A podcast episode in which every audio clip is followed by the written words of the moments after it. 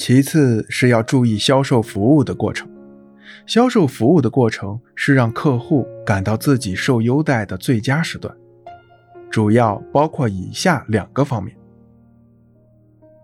一，按照客户要求的时间交货。作为推销员，你与客户签订合同后，就应和客户商定好交货日期，做到准时交货，才能让客户觉得你是可靠的，你们公司的产品是可靠的。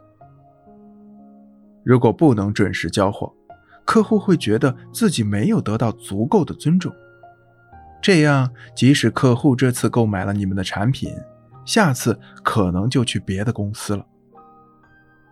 二，作为推销员，你应该向客户承诺提供售后服务，并且切实做到。售后服务要尽可能满足客户要求，解除客户的后顾之忧。让客户有你在为他服务的感觉。推销的最终目的就是让客户购买自己的产品，所以在推销过程中要时刻关注客户的心理活动，分析客户的心理，并做出相应的行动，引导客户对你的产品感兴趣。你可以采用各种方式让客户感到自己受到了优待。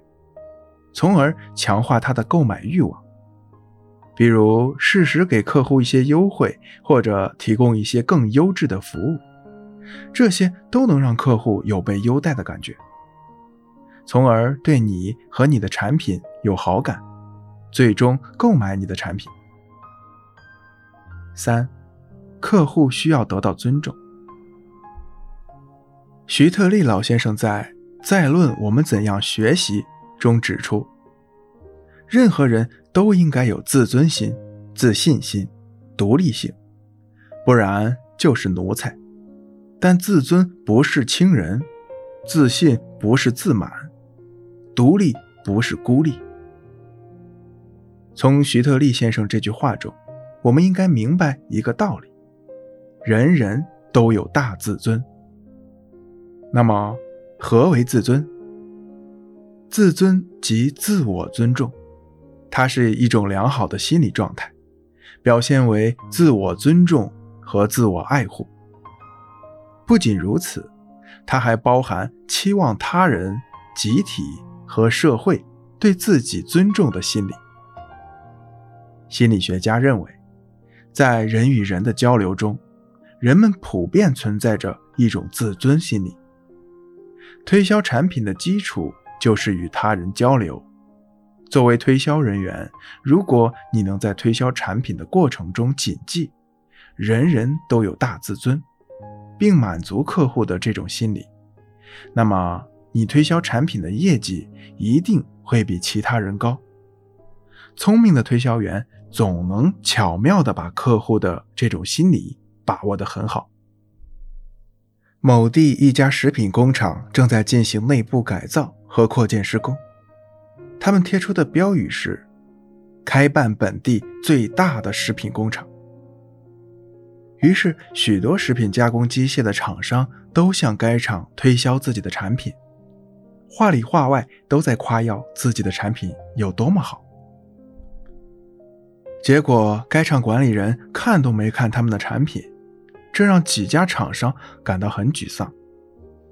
期间，有一家厂商的推销员也给这家食品厂的管理人打了电话。他对食品厂的管理人员说：“我们厂刚刚生产了一批新型食品加工机械，第一批成品已经上市，客户反馈的消息都不错。虽然这样，可是我们还是想进一步改良这批产品。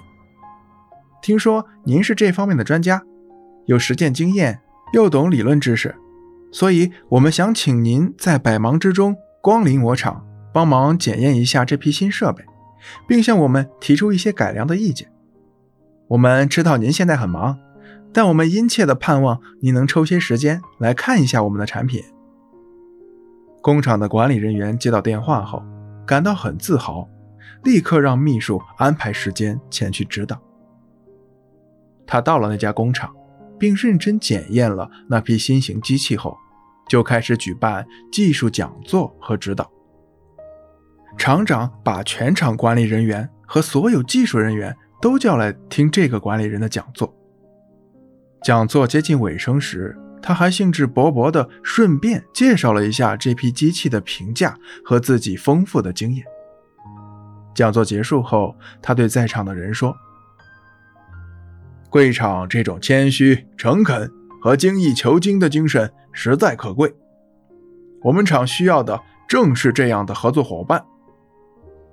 现在，我决定订购一批贵厂的新型机器。”如果使用后觉得合适，我们将进一步订购一批机器用于扩建的工厂。等他回到自己的公司后，秘书对他说：“这家厂商真会推销，那么多比他们厂有名气的产品您都没买，却买了他们的。”管理人员却回答：“他们没向我推销什么，只是让我去给他们指导一下工作，期间。”可没有一个人向我推销这批机器，是我自己看机器的性价比合理才购买的。由上面的故事可以看出，用恰当的方式让客户感受到被尊重和取悦客户，是营销的一种最佳方法。这样不但能有效地拆除客户的心理防线，还能使客户在获得满足和自我炫耀心理的同时，和你做朋友。这样，你就会多了一个长久的客户。当然，你推销产品的时候，你自己也得了解产品的相关信息。如果客户比你还在行，即使你给了对方足够的尊重，也让对方炫耀了他的优势，他也很难购买你的产品。因为即使是炫耀，也是在与人交流的过程中产生的。如果你让客户一个人唱独角戏，哼，他会觉得没意思。因此，一个优秀的推销员一定要尽可能多的掌握和自己推销的产品相关的知识，这样才能取得客户的信任，使交易顺利的进行。